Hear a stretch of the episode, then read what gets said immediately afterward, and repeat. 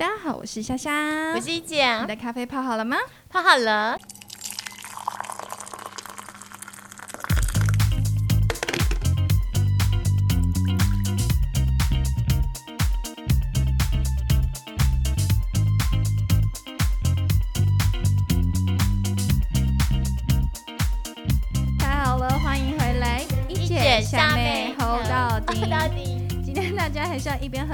一边长智慧。嗯开始之前，我们再一次的感谢 Serious Capital 可喜空间、趣卡克及 First Story。那这一季呢，我们要特别特别感谢的是台湾电动智能自行车协会，作为我们最强大的后盾。哦，谢谢学弟。真的，对所以我们还是同提醒一下大家，要上 Apple、Spotify、First Story、KKBox 去收听我们的节目。好。一见我们真的是久违了，这段嗯 COVID 的期间，你看你连我们的 slogan 都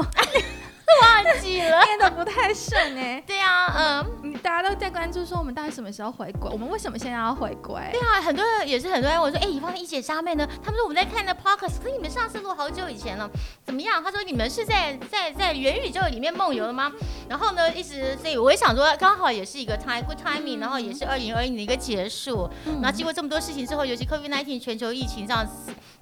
肆呃肆肆虐，我想现在应该是我们再出来讲话鼓励大家的时候了。对啊，而且其实嗯像最近区块链、NFT、元宇宙、电动车、智慧城市风风火火嘛。嗯，那当然延续我们一开始叫做一节下妹谈产业的精神，我们绝对不能够要放过的是新科技、新知识的分享。那为什么？你看我们在开头是不是有提到了台湾电动智能自行车协会？嗯，一姐，为什么我们这一季要特别感谢他们，跟邀请他们一起来跟我们一起来做一些分享呢？哦，当然这也是一个缘分，刚好是我学弟跟我提到的。那一方面来讲，我们从智慧手机开始，我们的生活日常之中，呃，就已经离不开这个手机，其实也是离不开所有的 intelligence。然后呢，一方面来讲，就是刚好也是这个机缘嘛。然后我觉得时机也都成熟了，嗯智慧的前提是要有大数据。嗯，那所以呢，我们也想说，哎，那我们就不如从智慧城市来开始切入这个话题，这样子。哦，应该是说智慧城市是一个比较大的一个一个方向跟一个一个概览。那智慧城市底下呢，还有许许多的这样的智慧的概念。嗯所以这一季我们要特别提到的是电动智能自行车的这个智慧的这一这个脉络，智慧交通。所以我想要先邀请一下哈，现在是担任台湾电动智能自行车协会的秘书长，也是跟一姐有很深的渊源的 Thompson，先来跟我们分享一下为什么我们要特别针对这个主题来做一些未来的应用的的分享跟发展。我先解释一下为什么叫很深的渊源，因为是我的附中学弟，也是我嗯大学淡江呃电算的学弟，资工的学弟，这样，所以很哦巧，对。好，那很高兴这个一姐虾妹啊、呃邀请，我有这个荣幸哈，可以上节目来跟呃所有听众来呃说明一下。台湾电动智能自行车协会呢，当初成立的宗旨也是希望在个人的出行交通工具上开始做一个哦轻型的工具的一个电动化，嗯好从这里的起点去做到所谓的节能减碳。嗯好落实到个人的日常生活里。那这整个一个所谓除了节能减碳之外，其实电动智能自行车也是智慧交通的一环。嗯那智慧交通再往上延伸，智慧城市好的一个好交通的一个基础架构。所以我想这个部分单的跟所有听众说明一下，也很感谢一姐虾妹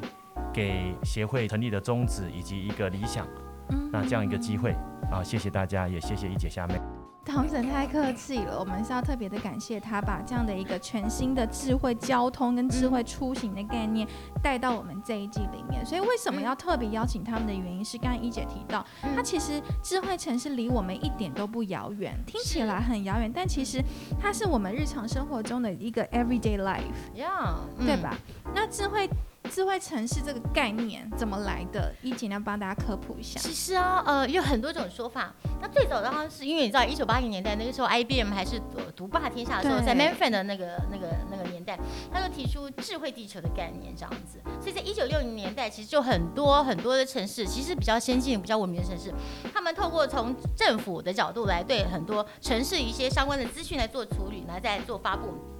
嗯所以在一九七六年、一九七零年左右的时候，洛杉矶就已经建立用数据，用大数据来做智慧城市。嗯什么叫大数据？你的客、你的车子目前的车流怎么样？哦，哪边有没有什么那个呃呃呃呃这个情况，车呃突发情况，或者说是这是温度怎么样？所以要怎么样去？哎，因为像在我们台湾是比较热，在 Pittsburgh，我以前在我的母校 Pittsburgh 的时候，哎、温度到一定温度，它就哎下雪。那下雪的时候，你是不是要去铲雪？嗯等等东西是你就用大数据来控制，而不是说哦靠人来回报，这样就太慢了。这样子，嗯所以基本上来讲，我觉得也是随着这个基础建设的这个嗯发展，到位，然后一方面科技相对科技进步，比如说在 edge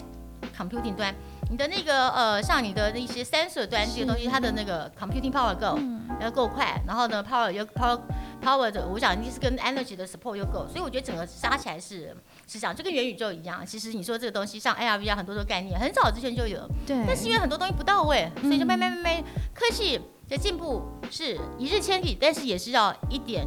一滴，我觉得这样子逐步逐步往上走，这样。是啊，我觉得一姐提到很好概念，就是智慧城市的另外一个核心的重点，应该就是说资源的分布这件事情。因为透过资料的收集跟资料的这样的一个分析，可以更好的将这个城市的资源放在更需要跟在对的地方，然后以导致于可以去针对一些社会上面的议题、城市的议题做最好的插口。像最早的那个洛杉矶哦，就是有提到的，它的数据的分析很酷。一般人可能会觉得说，我的道路的使用什么时候最 busy，什么时候最最轻松。可是他做了一些蛮有趣的，有别于传统报告的内容。它有一个称呃洛杉矶市的这个促军分析，就是 Cluster Analysis of LA，它把例如像是洛杉矶的单身贵族会集中的区域，还有包含 这个好啊，你可以了解一下单身贵族会集中的区域是在哪个地方，然后还有哪一些是可以过上比较可能优渥生活的地区。这样的一个数据的整合，那这些都其实是智慧城市一一部分了，对吧？是？是那嗯一姐，你要不要再跟大家分享一下？就是说，你之前有提到的是像 Smart City 的几个 milestone，另外一个要特别讲的就是 Amsterdam。一九九四年那个时候，Amsterdam 其实你你 基本上来讲，我觉得在欧洲来讲，也像荷兰非常进步的一个一个国家，这样，他们可能在很多的，例如说他们在很多的公共设施上面，他们呃希望能够邀请全民打造一个虚拟的呃虚虚拟的城市，然后、嗯然后呢呃进入他们的数位厅或报社等参观，然后其实有一点像是就现在的元宇宙的概念，嗯所有东西就是你在呃现实生活中，它把它放在那个呃数位世界中，这样。是就是那只只是说目前情况怎么样？那我觉得我们后续我们是应该是还有待再多了解的时候。对啊，所以你看，从一九九四年就有这个元宇宙的概念，到现在好像也没有那么脱钩了嘛，对不对？是是，好，接下来其实全球我要我们要讲的是这一集主要跟大家分享是非常多的城市都已经在投入智慧城市的发展。那刚才 Thompson 也有大概的先提到了一下，其实智慧城市脉络下面有非常多不同的细项，针对不同的细项，像美国多伦多、伦敦、日本、新加坡、香港，其实都是榜上有名，在推广这个智慧城市的发展。目前在榜上最新针对全球一百一十八个城市，其实台湾表现还不错。这个里面的第一名是新加坡哦台湾就是你长大的地方吗？yes，没错，算是我半个家乡。嗯，台湾其实也很棒哎，台湾在第四名。对瑞士洛桑管理学院的二零二一年的排名，这是非常有可信度的。对，台湾只输给新加坡、瑞士跟挪威。Sorry，台北，台北只为什么我还是搞不到 这么厉害？但但我觉得是蛮强的了。我们在这部分的推广是不遗余力。嗯，错。是呃，所有跟智慧城市相关的专专案哦，政府在近年来在推动已经高达两百二十五个，其中不不亚于再讲一次，有智慧交通、智慧健康、智慧建筑、智慧教育、智慧经济、智慧政府，这几个都是台北市很积极在推动的。嗯，那 Thompson 今天也在，是不是可以请 Thompson 跟我们分享一下几个刚刚提到嘛？台北市竟然名列第四，该跟大家分享一下，就是台北市的一些有趣的、跟你比较有连接的专案。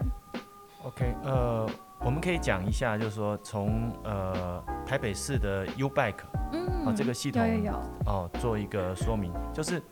我们现在看到渐渐的越来越多市面上市街头都看得到所谓 U Bike 二点零。对，那以往 U Bike 嗯。一点零其实都要所谓的一个电桩，嗯。那也要有所谓的 kiosk 哦一个机器，然后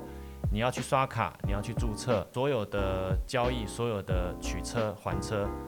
都是在你的悠游卡上面去实现。对，那二点零之后，其实很多的部分都用 A P P 手机来去做实现，那变得是更方便，而且还有一点是，以往在 U Bike 一点零的时候，嗯。呃，它建一个站点，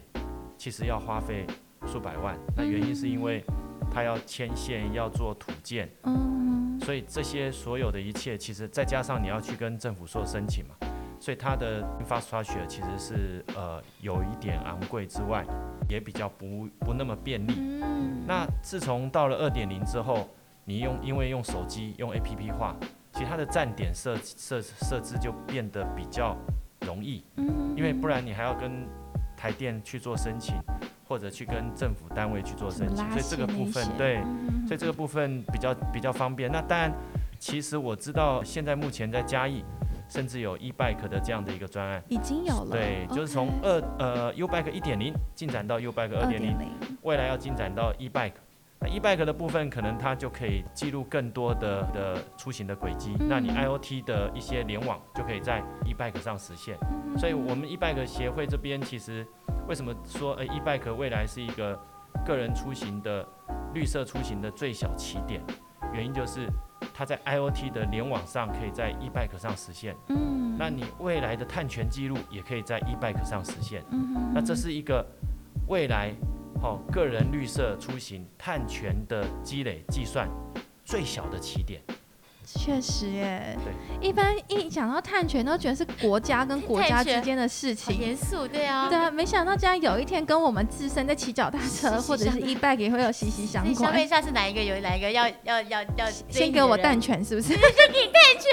你要不要给我股票，给我碳权，那带我去骑脚踏车，可以。可能比较那个。你有多少碳权？你有足够够的碳权，我才会跟你 dating。先看你有没有这个 sense，不然我们不要 dating 这样子。哎、有哎、所以这这个好酷哦！原来有。啊我每一次在骑的时候，我真的分不清楚 U bike 一点零跟二点零的差别在哪我还不会里。骑耶的，你不会骑？过这辈子骑过两次而已。对我完全分不清楚，但是就觉得好像好像有比较好骑。那嗯你说它的那个呃用悠游卡支付这个部分，其实我们在外面的体验来说，其实感觉不会差太多。可是其实背后的这个所谓的 infrastructure 跟它整个的建构跟建设下，其实是省了很多的工啊，然后甚至是省了很多的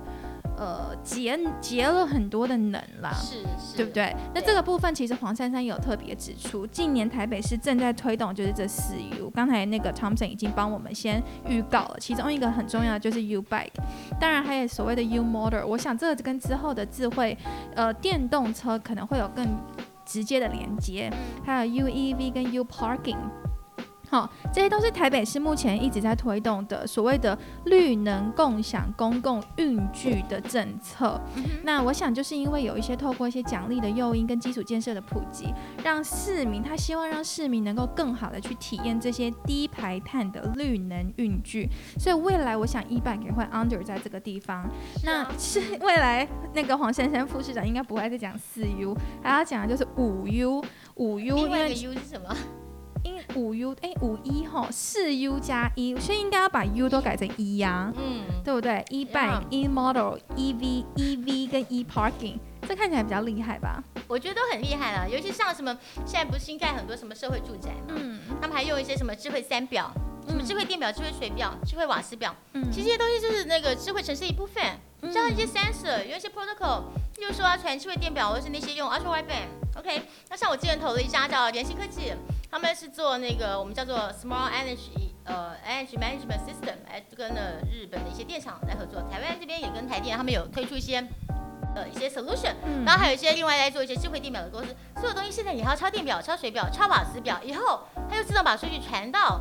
这个这个这个 central 这个 management，就是传到这个总公司去，这样你就不用这边人为的操作那样，等于说把很多人力省下来去做别的更有那个效率的事情。嗯比如说像信义路上面其实就有一些实验的场域啊，在做自驾巴士啊，是吧？你有？搭过吗？其实我没搭过，因为都是半夜，而且而且我好像也不是，哎、他那个真是半夜，你搭过吗？我没有搭过。你下次其实啊，我不能讲我的身份，但是我很，我其实做过其他的那种自驾自驾嗯 bus、bus 这样子，但是我没有去搭过信义路这个对，它其实就是说呢，它是自驾的路段是从呃中山南路到基隆路，刚刚讲到的跟信义路的公车专用道，它透过就是物联网技术，然后辨识交通号志的通过几个路口了，然后再整合这个 AI 的技术，让酒驾的人就好了。千万不要酒驾，过年要到了，大家千万不要酒驾。天呐，这是跟整个就是这个这个技术做整合，然后让这个所谓的自自驾车可以在晚上的时候通行。那所以你看，COVID 加速这个科技的发展，未来我觉得最重要这个智慧城市的大概念会是 under 在新常态城市治理二点零，再加上结合 ESG，就是 environment、social 跟 governance 的这个发展，然后呢？去呼应到整个这个气候变迁呐、近零碳排整个全面性做一个综合的发展。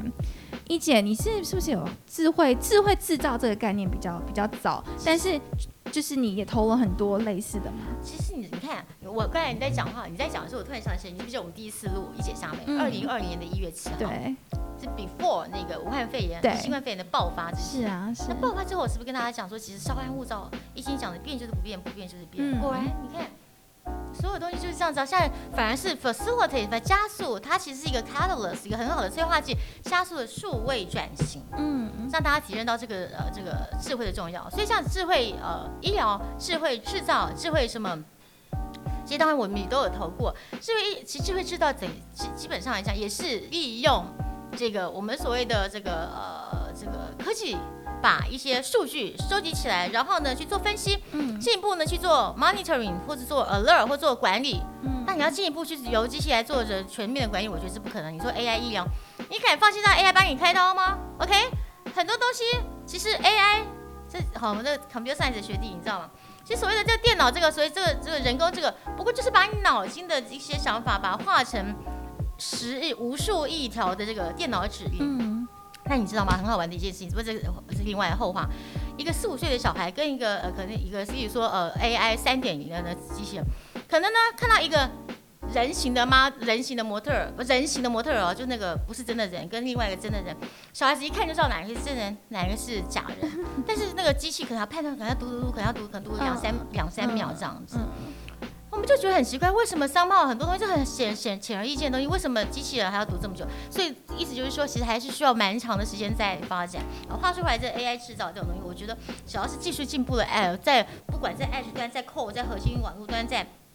呃中央这个呃个叫什么端就反正只要都都搭配好的时候，我觉得那个呃那一天呃就是用这个 AI 来搭配我们的这个，不管是让制造更有效率，或者说让医疗更呃更清楚、更减少一些错误，我觉得是指日可待。嗯那更别说交通了，尤其像 e-bike 当时候的这个呃这个发起，我觉得也是为了这节能节能减碳让地球有趣。我要一再的一再的呼吁，ESG 所有东西都是我希望我们要珍惜我们生存的地球因为我们只有一个地球，我们千万不能再迫害它了。嗯，没错没错，我觉得一姐真的。不愧是我们的创投一姐哦，不只是投了很多相关的个项目之外呢，其实她刚刚解是解析了所有的目前智慧城市的核心的技术，像是物联网 IoT、万物联网 IoE、机器对机器就是 machine to machine M to M，还有所谓的大数据分析就是 big data，然后尖端的感应器的 sensor 跟穿戴科技的装置就 wearable technology 这个部分呢，也就是所谓的资通讯科技的这个应用，占了智慧城市一个很核心的比例。那台湾资通讯科技的发展这么的前卫跟这么的先进，所以这一波我们也看到很多的上市贵公司就在抢攻这个所谓资通讯科技的的这这个布局，不管是从硬体到软体，都是我想也是台湾一个很好的机会啊。毕竟我们的 ICT 产业这么的成熟，那我们现在也有越来越多很很棒的。软体的技术的公司，所以我觉得在打造这个智慧城市的这个面向，台湾应该可以扮演一个很重要、举足轻重的角色。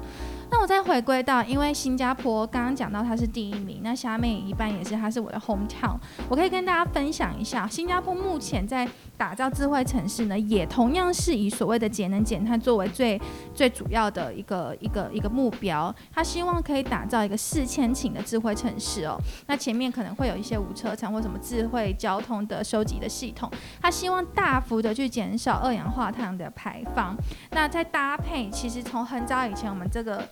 精神的领袖李光耀就已经讲好，他要做的是 Garden City，他要把就是城市的发展的建设的同时，他要维持百分之十的土地作为公共绿地跟自然区，所以新加坡真的很漂亮，大家有机会还是要去看。就在最 CBD 的中间，我们有一个滨海湾的花园。Gardens by the Bay，我想这一切其实都是希望能够有一个绿化永续的概念，去推广这个城市的发展，然后间接呢去教育市民。刚刚呼应一姐说的，ESG 就是在提醒大家，我们只有一个 Mother Earth，我们应该要很好的去保护它跟爱护它。所以在今天节目很快就到最后，我想要再请问一下一姐跟 Thompson，你们觉得在你们的的的眼中？跟在你们的想象中，智慧城市的样貌是想是长什么样子的？好，先请 Thompson 先好了。OK，呃呃，我心目中的智慧城市其实是呃能达到所谓的万物联网，嗯，然后所有的 device 其实都有一个后台，然后所有的人的不管今天是出行，嗯，不管日常的一些消费，嗯，其实。呃，这些所谓的 big data 最后都上传到云端之后，那会给到每一个人呃一个相对应的一个掌握度重要的一个一个 advice，或者是给他一个比较好的一个他生活的一个安排。那让他在这个中间，不管是 travel 的时间，不管今天他要 shopping 的时候。都能减少他的时呃时间之外，处理的时间、作业时间、选择的时间，甚至所有的所有的资讯，它出现到你眼球前的时候，它全部都其实都已经筛选过，根据你的真实的需求，它会给你一些相对应的意见。那同样的交通也是，就是说，呃，当你决定要从 A 点到 B 点的时候，那当你输出这样的一个需求的时候，那你可以给他你的预算，嗯，然后你希望多少的时间，嗯哼哼，那相对应的他就给你一个 proposal，OK，然后所以你再出现到哪一个点你要做 transfer 的时候，它都会有及时的交通工具出现，那而且都可以符合到你的 budget，那这是我最理想的一个智慧，对这个。对，大概这样的情那我觉得简单来讲，其实我差不多差不多也类似跟 Thompson 的想法一样，但是就是想假设一个 scenario，假设从我家啊天幕，我今天要来这边好的，体验大楼捷运站，我打决定第一个我决定采用交通工具，他会告诉我，好，这时候你要几点出门，你要用呃用哪一个公车，在这个时候即将抵达，哪一个离你最近，目前的天气状况，今今天没有下雨，天气晴，所以建议你到哪边，这所有东西你的出行，他给你最好的那个，而且就是最节能减碳的这种方式，而且用最 small 就是最调整的方式。而且一方面，他也借由过去我累积的 preference，他也知道说我喜欢做什么东西，我喜欢。然后搞不好有人说，哎，记得 pick up 你的这些东西，像 V 胖以前他们很多都做类似的东西，就记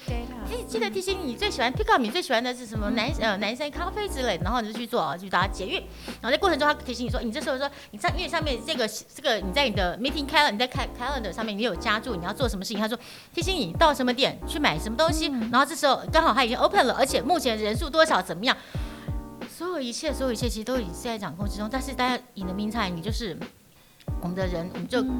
give away 我们的 privacy。但是很多时候，我觉得是一半一半了。就是我觉得那个中间的，其实那个线，其实这是我们家我之前像中研院，呃，中计呃呃中计社，很多他们讨论这种 AI 的时候，到底在伦理。在伦理跟科技之间，跟便利、跟效率，好，跟节能减碳之间，我们到底要在什么地方取得一个终点？这才是我们真正要讨论的，大家大家要努力去思考的一个方向，找到一个最好的点。我觉得汤 o n 可以再帮我们说明。呃，我补充一点，很多人就是说，哎，好像进入了所谓的智慧城市、智慧交通，甚至是 EV 时代。其实我觉得台湾有很大的一个优势。那我讲一下，因为虾妹在新加坡长大的，那我就讲一下新加坡的例子，就是台湾其实这个刚刚我们讨论到的信义路的这个所谓自驾公车，那一个自驾公车的主体的公司，好，它同样在新加坡承揽了一条路线，嗯，是就我就我所知啊，是从 casino 嗯。到 airport 这样的一个 shuttle，OK，它有自驾的一个路线。那这是台湾的业者去去承揽的，这是第一点。那第二点，其实像 GoGo 这个这样的营运模式，嗯，当我 travel 到中国大陆，在在跟相关的业者在做交流的时，候，他们每一个人其实都会好奇，就问说，哎，GoGo 是怎么样一个形式？嗯所以其实大家对于 Gogoro，但是众所周知？甚至他们嗯其实是非常 impressive。嗯，即使嗯目前 Gogoro 或许呃我们所知的，诶，它可能不是非常 profitable 的一个、一个 business，、嗯可是它的这样的一个 business model，其实目前在世界一些国家，嗯。其实他们是非常的想要了解，甚至想要去去去去学习。是是那再再来讲到 U Bike，那我们之前在跟东南亚的一些业者在交流、在接触的时候，他们甚至想要知道说，诶，有没有办法找到 U Bike 台湾的承揽的这个系统业者，可不可以请他们到东南亚的一些国家，在这些国家都想要邀请这样的业者嗯。去帮他们建制类似 U Bike 在台湾这样的一个成功的范例。嗯所以这个一个是很好的分享，我想说分享给大家，代表台湾的业者具有的优势。我觉得汤森讲的这两个都是很棒的一个台湾的优点跟优势，跟我们应该好好掌握软硬体的这个结合的部分。因为其实之前就有跟汤森小聊一下，我想接下来的几集呢会非常的精彩。为什么会非常精彩？因为有很多这个趋势，可能台湾比较传统的制造业没有把握住，但是嗯我们有很大的能量可以去好好的规划跟布局这个智慧交通的部分。我想先预告一下，其中一个就是我们的脚踏车好了，捷安特跟嗯那个美利达嘛，对不对？觉得这两个就是一个我们接下来会讨论的主题，跟我们主要要讨论的议题，跟我们怎么样在把过去的优势延续到未来整个 Meta 跟智慧城市的。的开发，好，那我们是不是刚好一叭叭叭叭叭就过了二十？哎，过三十分钟哎、哇，嗯好会讲啊！会啊，觉得上次本来还说我们要办一姐下面见面会，对，然后结后来就果后来就就没一办法年过。去了，其实我觉得这也是老天爷给我们的一个很大的这个怎么讲提醒，就是说告诉我们，呃，缘分到了，终究还是这个是还是要这个，我们也蛮怀念一剪虾妹的。是啊这样大家很多人看到我说，哎，虾妹呢？那很多人看到虾妹说，哎，一剪呢？这样子，是啊。那也当然很谢谢谢谢学弟提醒我，让我们这样 Google 一下台湾智能呃电动智能自行车协会 这样一个好协会。那如果各位有兴趣想参入参加想加入，我想上面都有参加的办法，那也欢迎大家。太好了新，的一年度，我们机场基本上会以协会、以专业这边开始，然后以现在大家日常生活中看到的、接触到的东西来来来来为做出发点，也让大家比较有感觉。其实很多东西没有那么难，元宇宙根本不怎么就在生活中。没错没错，嗯非常好。那我们就再一次感谢 Series Capital、可喜空间、区块客跟 First Story，以及这一季要特别感谢的是台湾电动。智能自行车协会做我们最强大的后盾，那记得上 Apple Podcast、Spotify、First Story、KKBox 收听，我们在下周再见喽，拜拜。拜拜。